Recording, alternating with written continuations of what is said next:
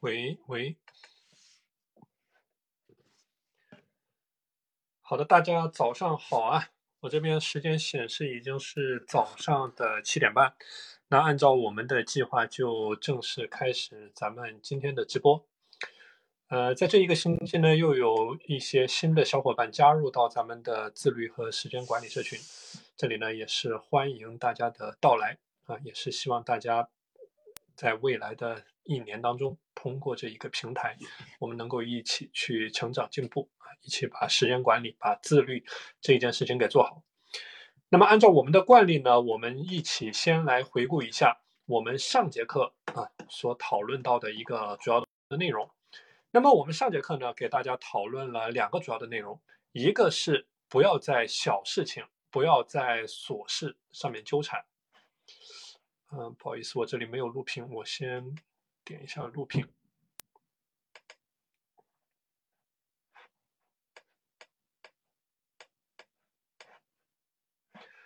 好的，那我们上节课讨论了两个话题，第一个就是说不要在小事、不要在琐事上面纠缠。我们上节课讨论到的第二个话题呢，就是怎么样去确定哪些事情是你应该做的，哪些事情是你不应该做的。那所以说，我们讲到了一个话题啊，叫做。宁挖一口井，不刨十个坑，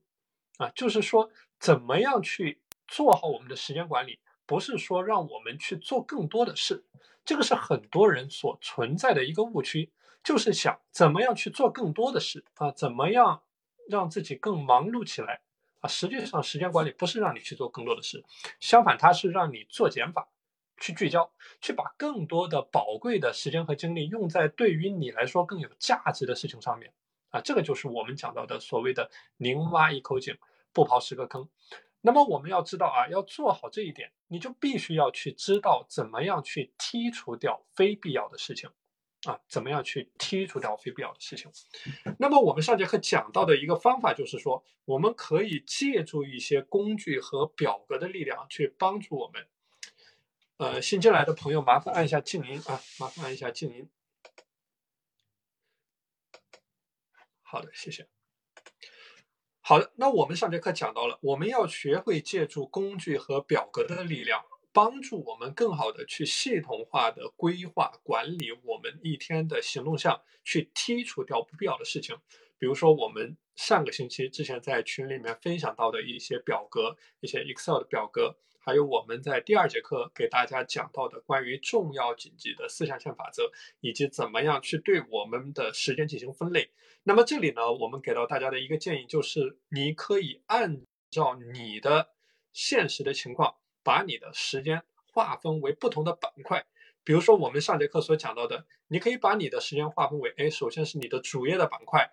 无论你是学生也好，无论是创业者也好，职员也好，根据你不同的主业，确保你每天所在这上面消耗的时间，这是第一块，叫做你的主业的上面花的时间。第二块呢，叫做你个人成长上面的时间。这个也就是我们所谓的你的四象限法则当中的第二个象限，重要非紧急的事情。这个象限呢，也是我们说到的你在时间管理的这个四象限里面最重要的一个象限，应该是你投入百分之八十的时间在这一个象限上面啊，花在第二象限上面，然后百分之二十的时间花在第一象限重要紧急的事情上面。这个是一个比较合理的时间的分配。那么，所以说，当你在进行这个规划的时候呢，也需要把这一块考虑进来。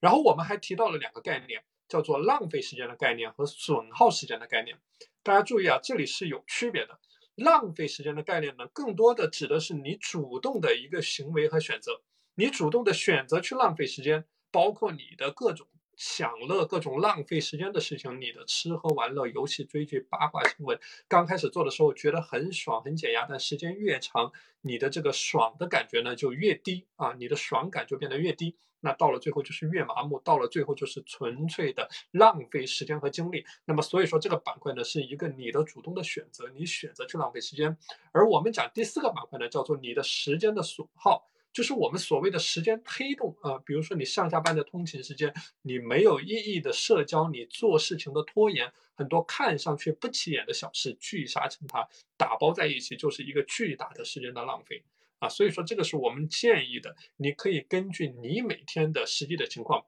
对你的主要的时间的板块进行一个划分。那么，当你有了一个这样的基本的划分之后呢，你可以在 Excel 表格上，比如说你画出一个饼状图，啊，你画出一个饼状图，那这样你在每天每一个领域上面花费的时间呢，也就一目了然。比如说我们上节课举到的一个例子，你在主页上花费了一天当中百分之五十的可利用时间，你在吃喝玩乐上面花费掉了一天的可以利用的百分之二十五的时间。啊，个人成长的时间不到百分之五等等，那么所以说我们所谓的时间管理的一个基本的框架就是，你主页所需要的时间是固定的，无论你的工作也好，无论你的学业也好，这一块时间是固定的。那么我们所需需要做的是尽可能的去压缩掉第三个方面、第四个方面的时间，然后把更多的时间呢去投入到第二个方面的时间。那么我们也讲了一些具体的注意点啊，比如说首先是让你注意。让你可能成瘾上瘾的事物啊，我们讲到对任何让你成瘾上瘾的事物呢，都要保持高度的戒备，永远不要去高估自己的意志力，不要去触发，能够不要去触发就不要去触发这些事情啊。这个就像我们上节课给大家举到的关于你去吃烧烤的例子啊。吃烧烤的例子，就是能够不要去触发这些事情，就不要去触发这些事情。那比如说，很多人刚开始拿手机的时候，他也许只是想着去刷两分钟的视频，啊，刷两分钟的抖音，哪知道到了后面呢，一发不可收拾，刷两分钟到刷五分钟，再到半个小时，然后到一天的时间啊，就这样慢慢过去了啊。包括你的长时间的看剧、你的娱乐上网毫无意义的吹牛等等啊，这些事情呢，是我们所谓的你能够不去触发这些事情。那你就不要去触发这些事情，啊，第二个方面呢，是我们讲到的，怎么样去优化你无意识损耗掉的时间，比如说你上下班的时间，你通勤的时间，有没有一些更合理的路线，或者说你的碎片化时间，我们讲到了关于碎片化时间的利用。比如说你的这个碎片化时间的思考，你的碎片化时间的计划，你的碎片化时间的复盘，你的碎片化时间的沟通等等啊，怎么样去优化在这一块的时间啊？这是第二个方面。第三个方面呢，我们提到了关于完美主义的话题啊，完美主义的话题，很多人存在这样的问题，把大量的时间都浪费在了做决定这一个这一个行为上面。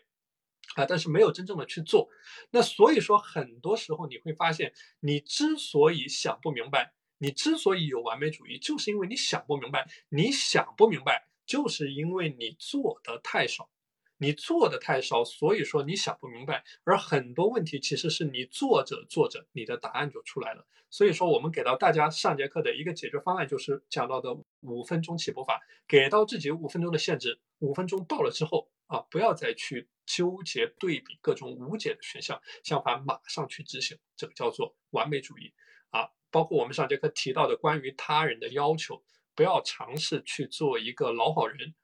啊，不要觉得自己很感动，结果到了最后呢，发现自己所有的私人的时间都被占满了啊。你无原则、无底线的接受一切别人拜托给你的事呢，啊，到最后你的时间利用率将变得非常的低，非常的差。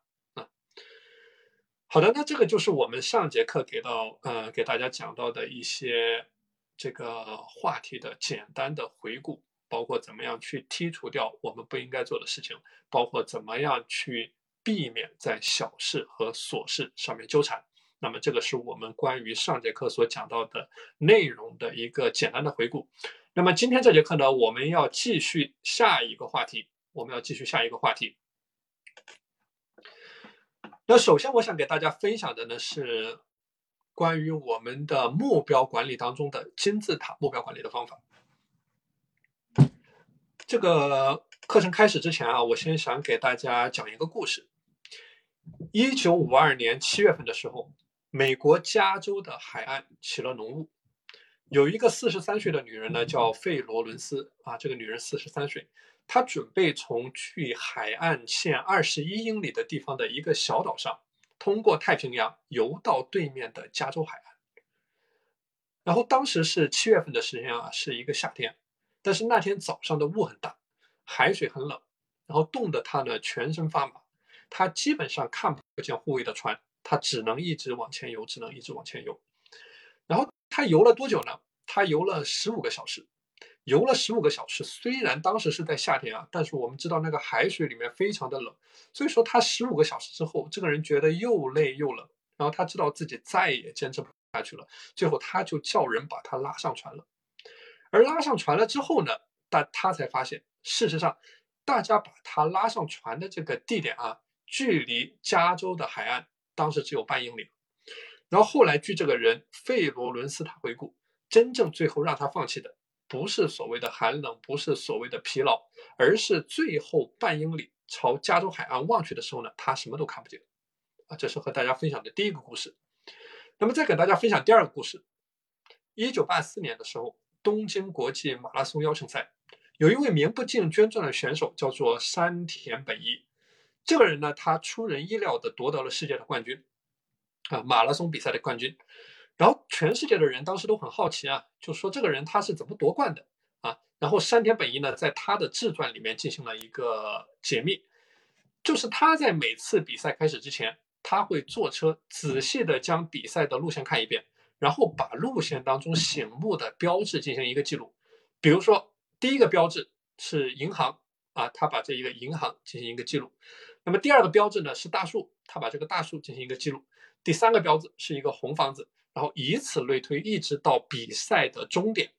然后比赛开始的时候呢，他就会按照之前的标志，然后朝着一个一个的既定的目标往前面冲刺。然后四十多公里的赛程啊，四十多公里的赛程，具体到每一个小目标的时候，他就说其实是可以被很轻松的完成的啊。所以说这个就是这个叫山田本一的人他自己揭秘为什么他在八四年的国际马拉松邀请赛上他能够拿到冠军，就是通过把目标不断的分解，把目标不断的拆解，然后去管理好每一个目标啊，然后最后在总的一个目标上面取得成功。那么这里就来到了我们今天要讨论的话题啊。我们很多人在做时间管理的过程当中啊，把握不好目标管理的度，把握不好目标管理的度。那包括每一年年初的时候，新年刚开始的时候，很多学员呢，他都会把他一年的目标列好，然后跟我一起来讨论。啊，自己这一年的目标怎么怎么样啊？我是怎么样列的这一个目标？那么很多人在进行时间管理的过程当中呢，他其实把握不好整个目标的度。有的人的目标列的非常的大，非常的远，看不见摸不着，看不见摸不着啊。比如说我之前有的学员列的目标啊，要什么提升我的良好的人际关系啊，要提升我的亲子的关系啊，或者说要学会某一项技能。啊，比如说要这个给我的孩子做一个好的榜样，等等等等，列了非常多的目标，但其实上你会发现这些目标它非常的大，非常的远，它摸不见看不着，它不落地，就是我们说的不落地，它更多的是一种口号性的东西。但实际上你要去说，哎，我们具体做了什么事儿啊？你这个目标我具体要做什么事儿啊？比如说你的提升为人处事的能力，你要给孩子做一个榜样，你具体要做什么事儿啊？这个他说不上来。所以说，当这样去列目标的时候呢，太大太远，看不见摸不着，起不到任何激励的作用。这个时候就会让你觉得这个东西非常的飘渺，甚至有的时候让你感觉非常的绝望。这个就像我们第一个故事里面提到的浓雾下面的加州海滩一样，这就是一个非常大、非常远的目标啊，看不见摸不着。那么对你的激励的作用非常有限。包括我们在。呃，上上一节课讲到的 SMART 目标管理方法的时候，也提到了一个点啊。第一个 S，大家还记得我们当时讲的什么？讲的目标要具体啊，目标要具体，叫做 specific，目标要具体要落地。第二个 M 叫做 measurable，叫做目标可以衡量。那么所以说，当你的目标列的又大又远的时候呢，哎，这个时候你的目标其实是不落地的，这个时候对你的激励的作用是非常的小的啊。这个是有的人的情况。那么另外有一些人呢？他非常关注于眼前的事物，就是想着我每一天要怎么样去列我的目标，我今天要做什么事，明天要做什么事。然后这些人呢，他会把自己的目标像列课程表一样，我九点到十点要做什么事，十点到十点半要做什么事啊。他把今天的一天要做的事情列得非常的清楚，但是他没有对自己一个总体的规划或者说统筹。他对自己总体的时间利用率呢，没有一个规划统筹。他觉得今天，哎，我做这个生意赚钱，那么我要去做这个行，做这个生意。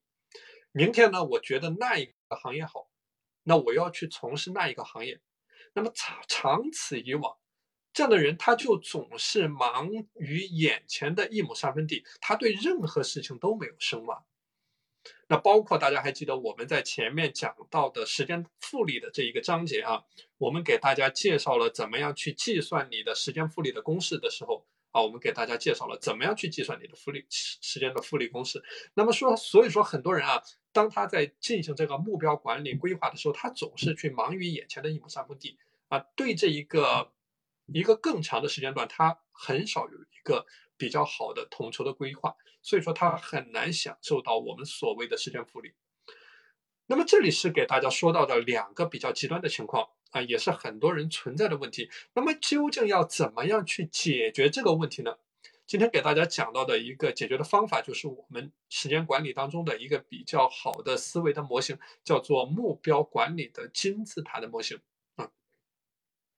那么，关于这个目标管理的金字塔啊，如果说你把你的人生目标，想象为一个金字塔的结构，那金字塔塔尖上面的最小最突出的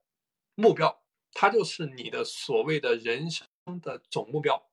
你可以把它理解为你所有目标的一个统帅啊，包括你往下面分解、往下面拆解，下面的所有的目标其实都是在为塔尖上面的那么几个目标所服务的啊，这个叫做你的人生的总目标。那么依次往下不断的分解。每一层就是上一层目标实现的保障。那么具体给大家来说一下啊，比如说第一层，第一层叫做我们的人生总目标，这个呢就取决于你的人生观或者说你的价值观，或者说里面的目标呢应该是你一生所竭尽全力去实现的。你的其他的所有的目标都应该以这个目标为基准。那么怎么来理解呢？我们讲不同的人有不同的价值观啊，不同的选择啊。比如说，有的人追求的是财务的自由，有的人呢追求的是一个良好和谐的人际关系啊，夫妻关系和子女的关系和父母的关系。有的人呢追求的是这个精神生活的富足啊，有的人追求的身体健康啊，等等等等。每一个人追求的不一样。那么根据你的价值观、你的理想、你的愿景，那么你的人生的总目标应该怎么去设立？这个是第一层。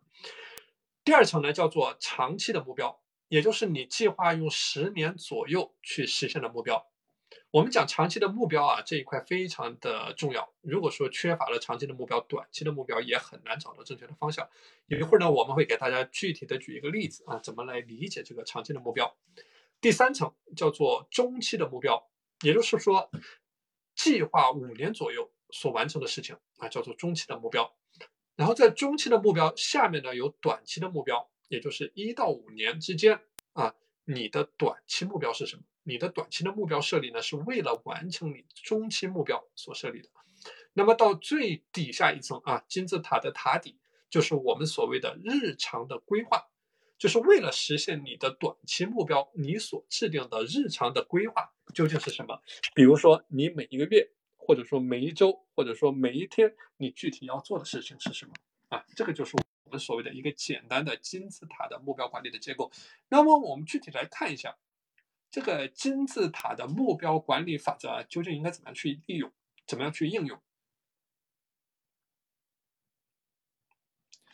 那首先呢，你可以列出一个你的人生的目标的清单。大家还记得我们在前面讲到的时间管理的九宫格目标管理方法？以及我们讲到的，哎，关于你的这个人生目标法和生活目标法啊，那两个章节，我们讲到了怎么样去寻找你的人生的总目标。那么在这一个这里呢，大家可以做的就是借助你的工具，借助你的表格，你可以列出来一个人生的目标的清单啊，也就是你的抱负是什么。这个部分呢，往往是一个让人比较热血沸腾的部分啊，比如说你想实现财务上的自由，你想实现这个职业生涯的最终的目标，你想要拥有一个健康的身体，你想要有一个良好的身材，等等等等啊，这些都可以作为你的人生的总目标，可以是写在你的目标清单当中的，这是第一个步骤。第二个步骤呢，就是叫做列出你认为合适的时间表和时间框架。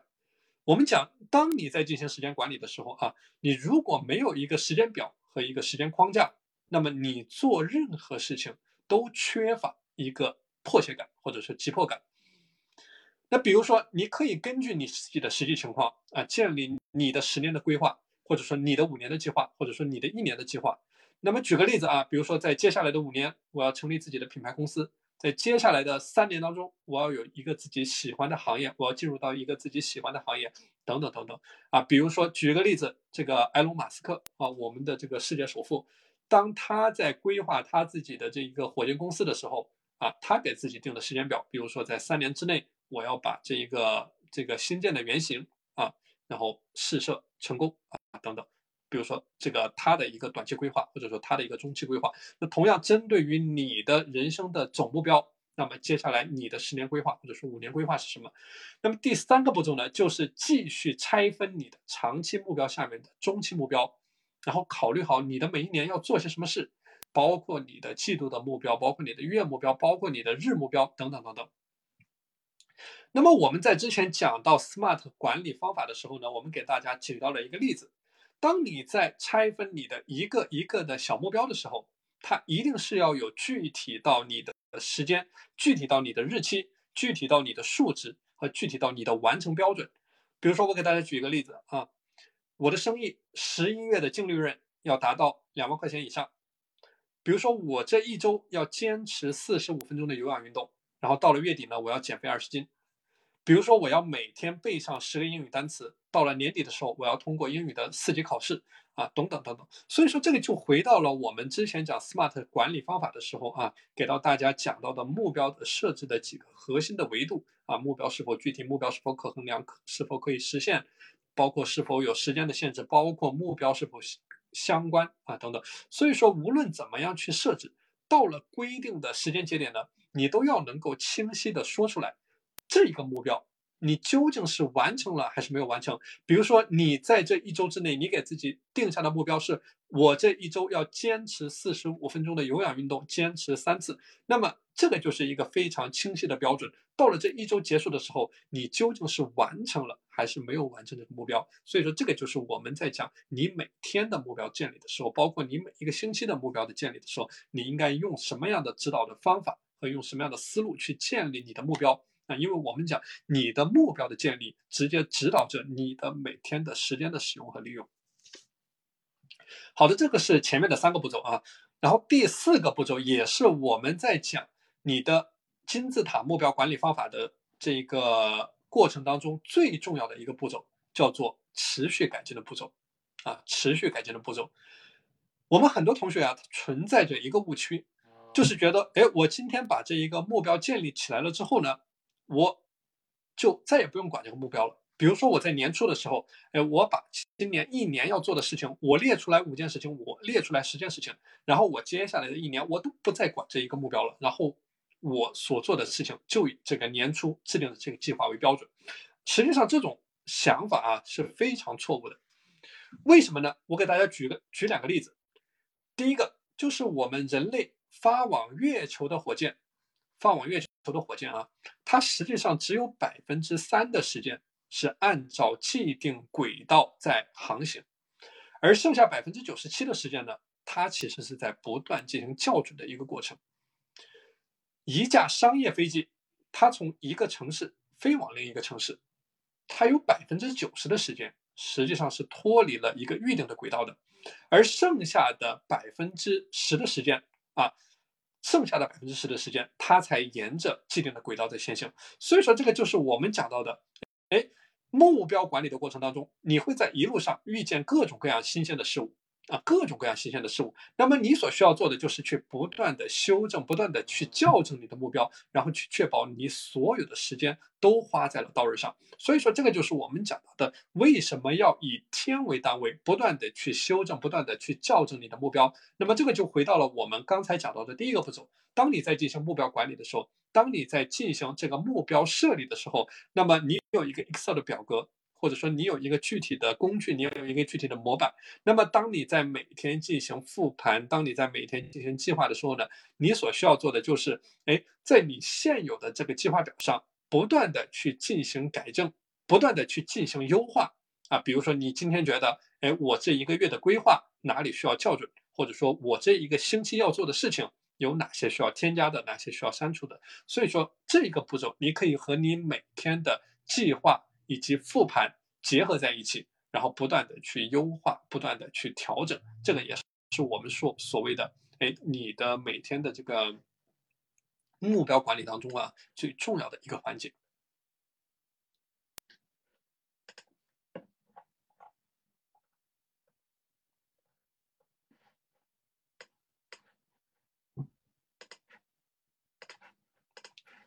好的，那关于人生这个目标管理的金字塔法则呢，我们就先给大家分享到这里。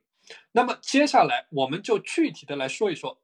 当你把这些目标啊按照我们金字塔法则的这一个原则所制定出来了之后，接下来你应该怎么样去执行？你怎么样去用好你每天的时间？然后把这些目标具体的落地、具体的执行下去。那么在之前呢，我们讲到了一个话题啊，叫做 SMART 的目标管理方法。哎，我们讲到了你怎么样通过 SMART 的目标管理呢？哎，去把这一个目标落地执行。那么今天我们要给大家讲到的另外一个话题，就是我们说到的这个 OKR 的目标管理方法。怎么利用 OKR 的目标管理方法，帮助我们更好的去落地、去执行我们每天的规划？那么这里首先要给大家讲到的一个点。就是我们所谓的一个错误的目标设立，它可以让你所有的努力都前功尽弃。啊，一个错误的目标设立，它可以让你所有的努力都前功尽弃。我们讲啊，很多人在目标管理的过程当中，最大的毛病就是目标定的非常的离谱，然后他还想提升执行力。所以你可以想象一下，这个怎么可能？你目标定的那么离谱，你还想把自己的执行力提升？我明明就是一个学渣，你非要我每次考试的时候要考一百分儿，那你说我怎么办？你说我还有必要去提这个起早贪黑的去努力吗？我明明不是一个运动员，然后你给我定一个目标，你让我跳两米高，那你说我还有必要去夏练三伏，冬练三九吗？那所以说啊，这个就是我们很多人在自律过程当中遇到的最大的问题和挑战，目标定的过于离谱。那么所以说，我们今天讲的这个 OKR，就是要去探索究竟应该怎么样去准确的制定目标，去引领我们走向自律啊，准确的制定目标。那么关于这个 OKR 啊，一旦你掌握了这一套方法。你就可以把你的自律过程理解为你在游戏过程当中去打怪、去升级、去刷游戏一样啊，觉得非常的爽，非常的自然。因为这个 OKR 的目标管理方法，它的底层的逻辑，它其实是给你建立了一套正向的反馈机制啊，建立了一套正向的反馈机制。为什么我们很多人在自律的过程当中觉得那么的困难？为什么让我去锻炼，让我去读书，让我去早起，让我去早睡？哎，我就是起不来，我就是。不能早睡，我睡前就是要去刷手机，我就是要去看抖音啊！为什么那么困难？因为你没有得到任何的正向反馈。我们讲你早起，你去学习，你多出来的时间，但是这些时间呢，能给你带来的好处，你感受不到，或者说让你去锻炼，你通过一次锻炼、两次锻炼、三次锻炼，对你的身材、对你的体重，也许没有任何的影响。那么你没有办法去直观的感受到你去做这些事情能够给你带来的好处，那么你就没有办法去自律。啊，所以说这个底层的逻辑非常简单。那么我们讲的这个 OKR 呢，就是尽可能的去帮助你更好的，哎，提前获得这样的正向反馈，或者说把这些正向的反馈去给它放大，去放大，然后让你更有动力啊，产生就更多的内在的驱动力，去坚持去做一件事情。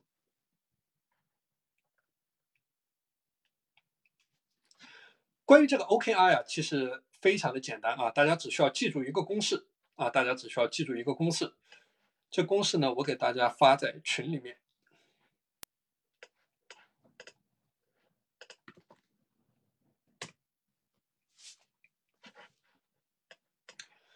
好的，大家可以在群里面看见啊。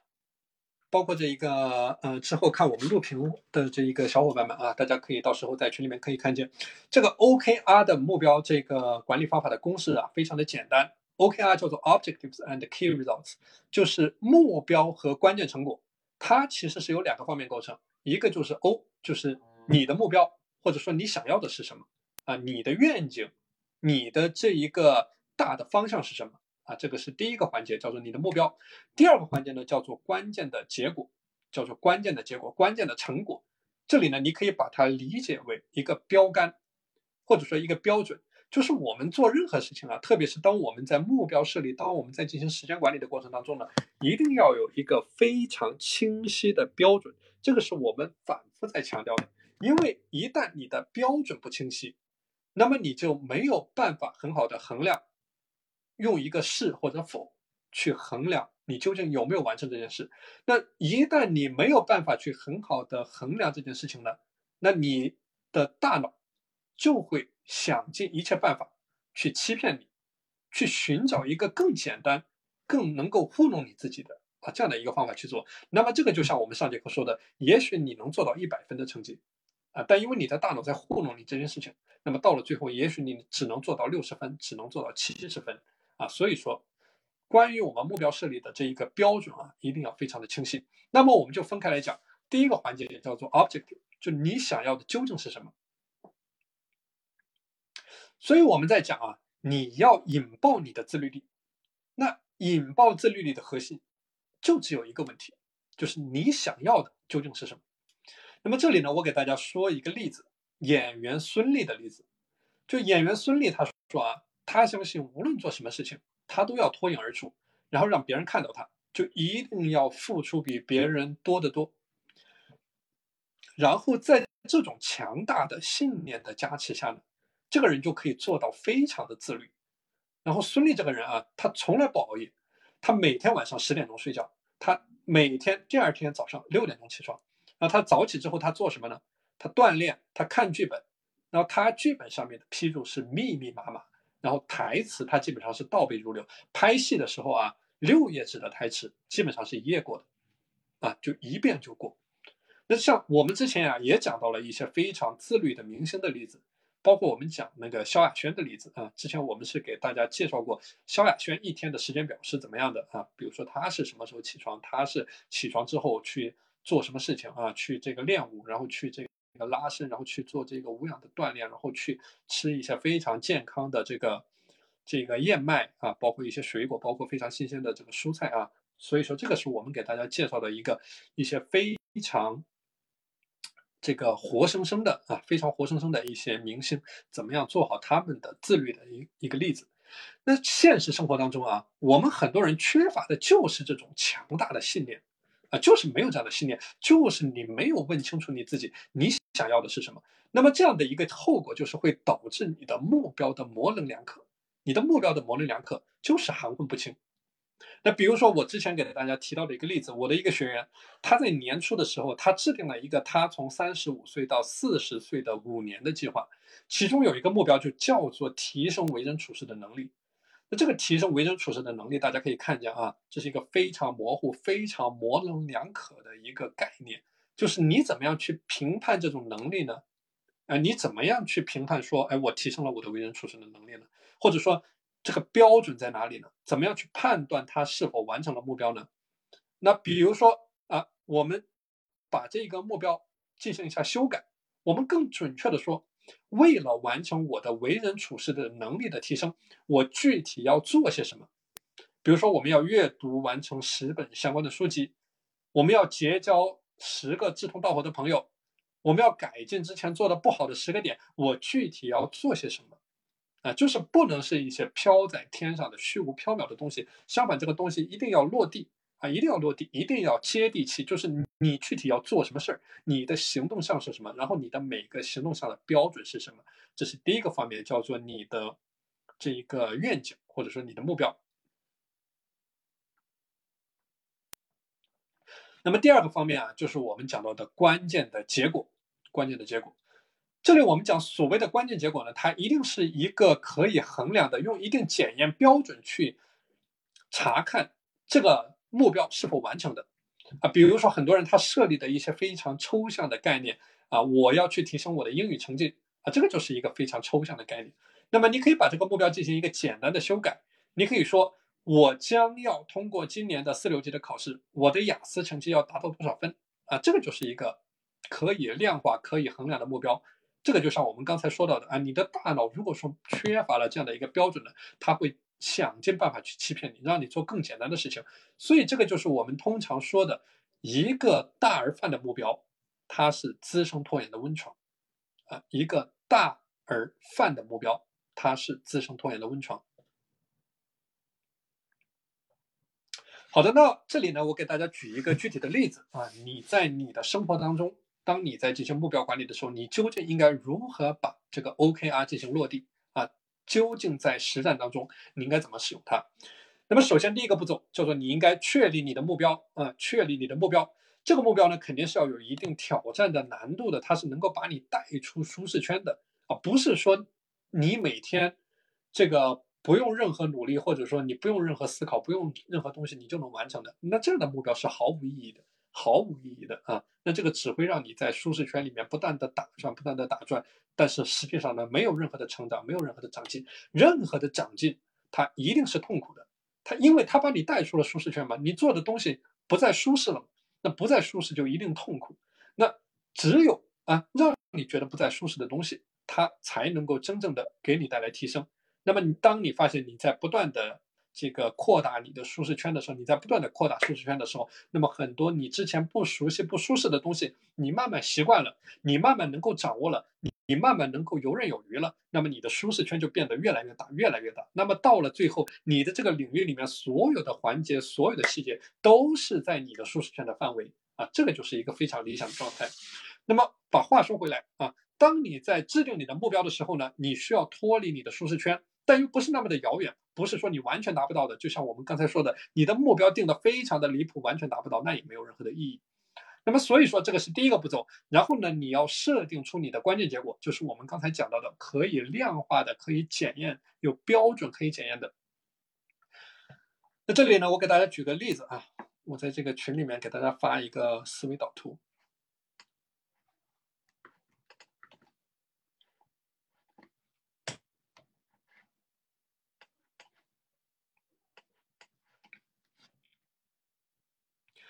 好的，大家可以看见这个思维导图啊，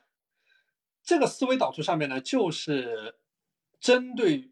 这个，就是这个，就是我以前的一个学员啊，他按照这个 OKR 啊，他制定了一个目标。然后这一个学员呢，他是想减肥啊，他想减肥，那他这样制定了一个 OKR，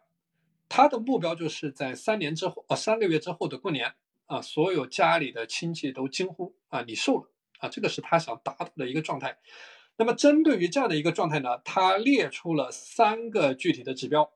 比如说第一个具体的指标叫做每周至少进行三次中等强度的锻炼，然后每次至少四十五分钟啊，大家可以看见啊，它有具体的指标，然后每周应该完成多少次，每次应该多少分钟啊。第二个指标呢叫做它的体脂率应该降到百分之多少。啊，第三个目标叫做它的体重应该降到多少？所以说我们在讲你的 KR 的设置的时候呢，一定是数字化的，可以量化的啊，没有模糊空间的。那么很多时候大家可能会说，哎，我的我制定这个目标啊，没有办法很精准的去量化。那么你所需要做的就是尽你最大的可能啊，想尽你最大的可能啊，去设立出来这样的一个标准啊。如果说实在没有办法去把它进用一个数字进行体现呢啊，那你。相信你是一定有办法啊，结合着具体的情况啊，去建立起一个，呃，对于你来说啊，这个最能够用一定标准检验的一个目标啊。所以说，这个是我们在使用 OKR 的一个总体的原则。那么这里呢，大家就可以把你的 OKR 去理解为我们玩游戏当中啊，一个打怪、一个升级、一个刷金币的过程。我们之前讲啊，每一个人的内在驱动力都是非常有限的。我们在讲精力管理的章节的时候，给大家说到，你从你早上早起之后到你睡觉之前啊，这一天的这个十六个小时的时候，你的精力是非常有限的。那同样的道理，当你在进行你的自律的管理的时候，你的内在驱动力也是非常有限的。你不可能总是处于一种呃积雪满满的状态啊，你不可能总是处在一种非常慷慨激昂的状态，你的内在驱动力是非常有限的。那么，所谓这个 OKR 的方法啊，它其实起到的一个作用，就是把你宝贵而有限的内在驱动力呢，全部集中起来，全部集中起来，然后去攻克一个最近的目标，然后得到一个正向的反馈啊。你可以把它理解为像什么呢？就像玩游戏一样，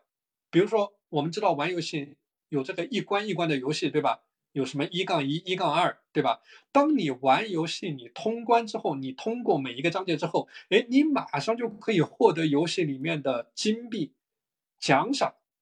这个时候你的大脑其实是觉得非常的开心，非常的爽。那么接下来，然后你就会想，我怎么样去搞定下一关啊？这个时候你的整个人的心情是非常的愉快的啊，同时你的大脑觉得非常的放松，同时呢，你的内在驱动力啊也得到了提升啊，因为你的成就是可以看见的，你的正向反馈你是一目了然的啊，所以说，而且还有一个惯性的驱动力会推动着你继续往前面前进下去。这个就像我们刚才说到的一个这个跑马拉松的例子啊，他为什么？说啊，这个四十公里我不能一下子跑完呢。他为什么要把这个四十公里他不断的拆分啊？拆分成啊，从这里到银行的距离，从银行到这个大树下的距离，从大树到这个红房子的距离，他为什么要这样拆分呢？他其实的底层逻辑就是说，把一个大的看不见摸不着的啊，或者说非常遥远的东西啊，把它具体拆分到一个一个你可以感知到的，你可以获得及时正向反馈的。啊，这样的一个小的目标上，也就是把你的整个人生的一个游戏，你拆分成了一个一个具体的小的关卡，啊，然后你通过了每一关之后，你马上获得了奖赏，你马上获得了金币，啊，这个就是所谓的 OKR 的一个底层的逻辑，啊。那么所以说啊，今现在已经是十一月的十二号了啊，十一月大家可以看见，十一月的一半已经过去了。十一月的一半已经过去了啊，大家是不是还觉得二零二一年的时候，这个二一二零二一年刚开始的时候，是是不是感觉还还非常的近啊？那实际上呢，二零二二年已经马上要到了啊，二零二二年已经马上要到了。所以说我给大家的建议就是说，啊，不要等到这个二零二二年新年到来的时候，你再去列这些目标啊什么的了啊，你现在就可以去拿出一张纸，你去拿出一支笔。然后你可以啊，利用每天的碎片时间也好，利用你每天的闲暇时间也好，你可以去想一想了。我们今天讲了那么多关于目标管理的话题，怎么样去建立你的人生的金字塔？怎么样这个通过 OKR 的目标管理的方法？那么你就可以拿出一支笔，拿出一张纸来啊，在上面写一下、画一下了。你的二零二二年的全年的规划是什么啊？无论你的事业、你的财富、你的这个职业啊、你的学业、你的人际关系、你的健康。啊，等等等等啊，你的总体的规划是什么？那么在这个总体的规划下面，拆解到十二个月，你每一个月的通关任务又是什么？你可以把每一个月理解为一个关卡嘛？啊，或者说你可以往下面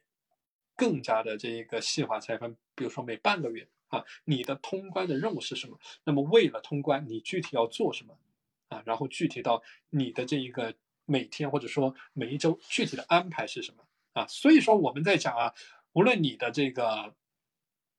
目标管理的金字塔也好，或者说你的 OKR 也好啊，到了最后一定要可以落地的、可以执行的。你的每一个每一个小目标，一定是一条一条的，啊，一定是非常清晰的。啊，我这一周要进行三次中等强度的训练，每次训练在四十五分钟以上，啊，一定是这样的目标啊，不是，而不是说我要在二零二二年。坚持锻炼啊，这样的目标是没有任何作用的啊，所以说这个是我们讲到的那些看上去遥不可及的目标啊，只要你一直不停的拆解，一直不停的拆解，它一定就可以变为一个一个清晰的、简单的、可以摸到的目标。那比如说，我非常喜欢举马斯克的例子啊，当他在这一个发射火箭，当他在造这一个电动车之前。没有人做到了这件事情啊！当他列出来了他的一个三年的时间表、五年的时间表，那么当他把这个时间表不断的拆分、不断的细分的时候啊，那他就可以得出来啊，我在这一周这一周的八十个小时，他每一周工作八十个小时啊，我的这一周八十个小时啊，我要做什么啊？包括我要拿到什么样的结果？所以说，我们讲时间管理呢，也一定是以你的结果为导向。啊，时间它本身是不能够被管理的，管理的只是在你的特定时间下，你可以做些什么事啊？这个是我们所谓的时间管理的本质和核心。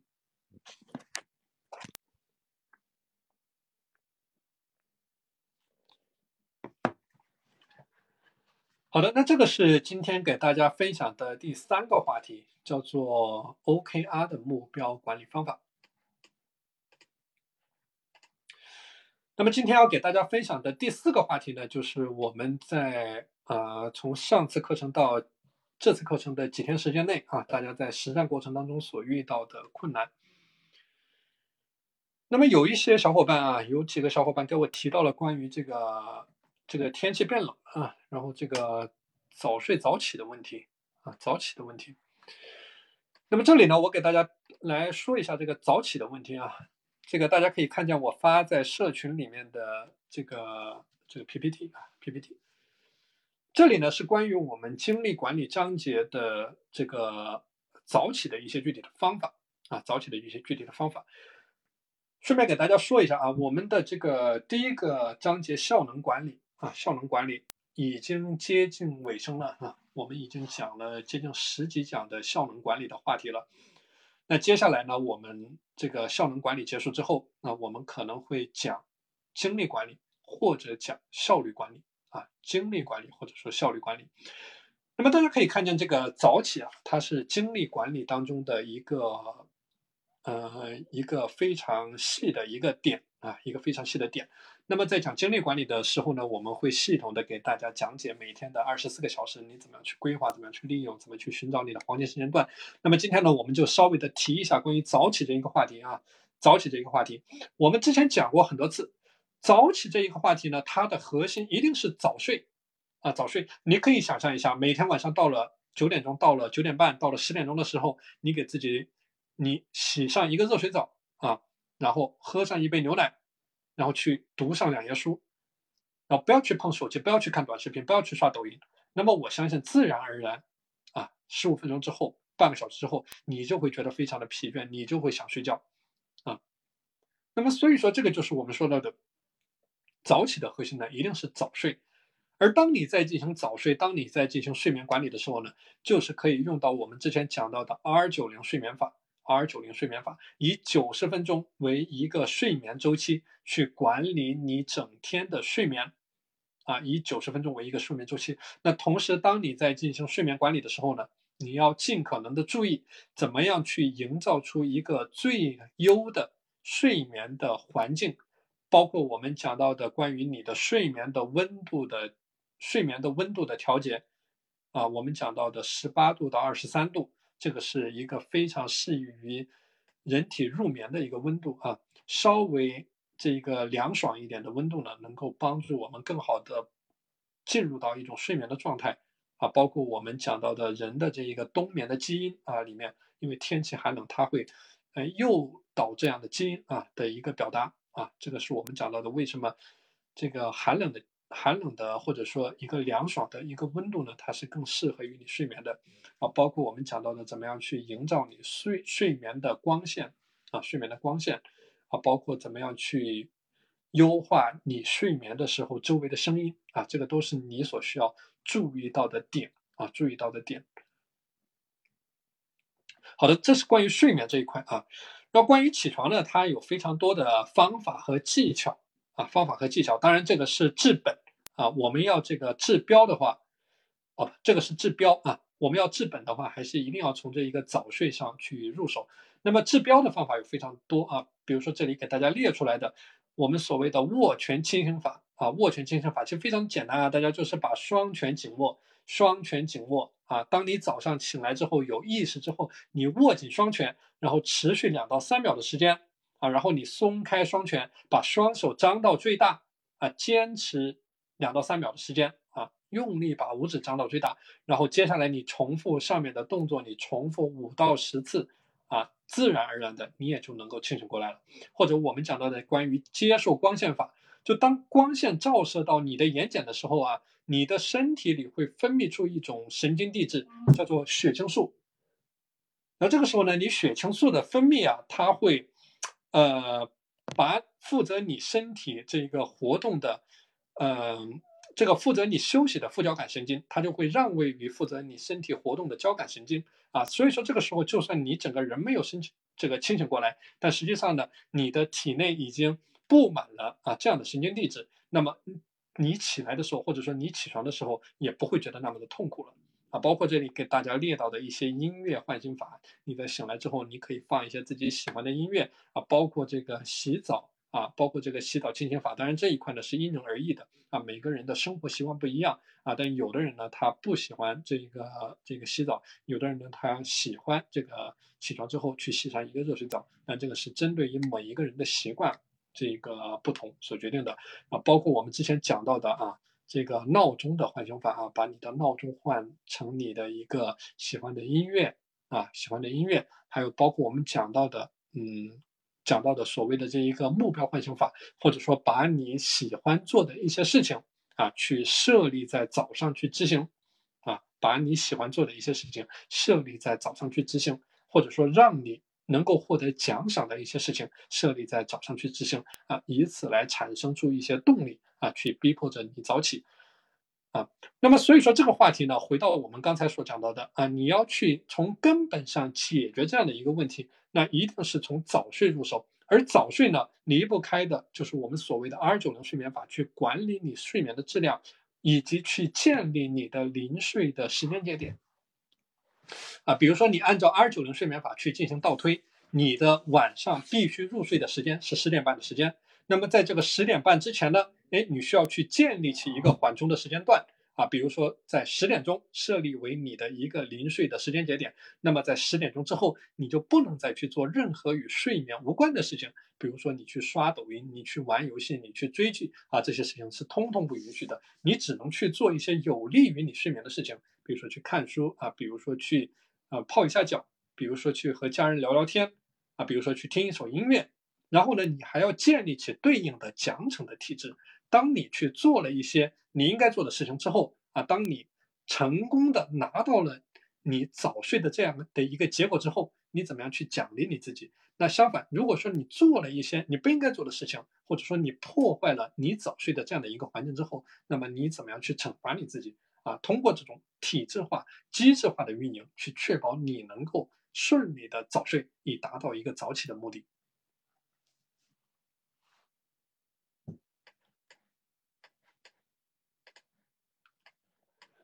好的，那这个就是我们今天要给大家分享的内容。那看一下大家有没有什么问题，或者说在这一周的自律践行的过程当中有没有什么难点啊？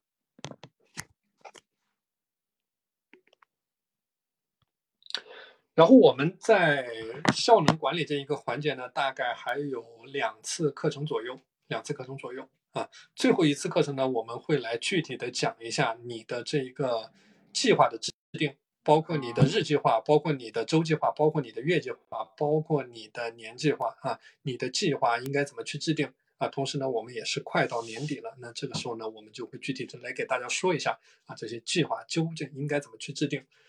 当我们结束了我们的效能管理的这一个大的章节之后呢，那么我们会进入到咱们的时间管理一百讲的下一个环节啊。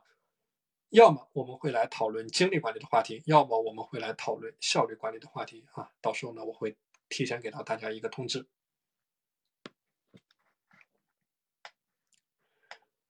好的，那看一下大家还有没有什么问题啊？如果没有其他的问题的话，那我们今天的分享就到这里。